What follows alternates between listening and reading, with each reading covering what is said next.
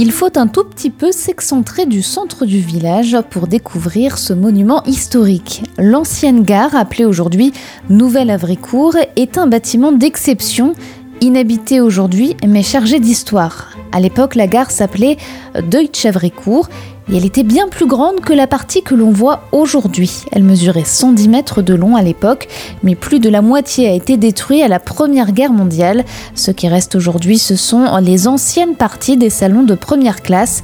Ce monument a été construit dans les années 1870 suite à l'annexion d'Avricourt. Elle a été payée par la France en partie, c'est-à-dire que c'était euh, quand l'Allemagne a dit on vous redonne une partie d'Avricourt pour votre voie ferrée pour éviter les, les problèmes de frontières, en contrepartie vous nous payez une gare. Les Allemands ont donc construit une gare imposante de 110 mètres de long pour montrer leur puissance. Cette voie-là, c'est la porte d'entrée euh, de l'Allemagne, enfin de l'Empire allemand à l'époque.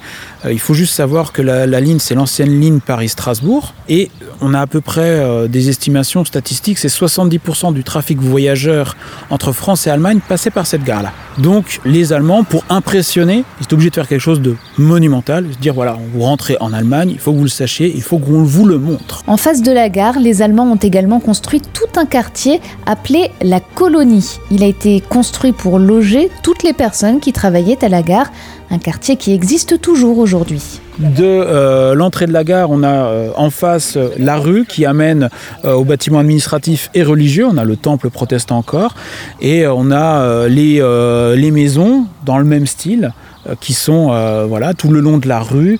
Et ça fait une petite colonie, comme on appelle ça, et très, dans un style très germanique, et qui abritait toute euh, personne travaillant en lien avec la, la, gare ou les douanes de la gare. Et puis la fierté d'Avricourt, c'est qu'à l'époque, le célèbre Orient Express passait et s'arrêtait dans cette gare. L'Orient Express, quand il s'est terminé, c'était en France, passait par Avricourt.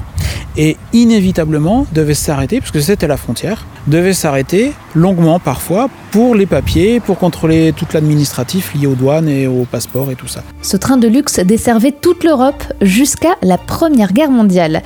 La gare de Nouvelle-Avricourt n'est plus en activité depuis 1969. Elle a été rachetée il y a peu par un privé qui a permis son classement monument historique.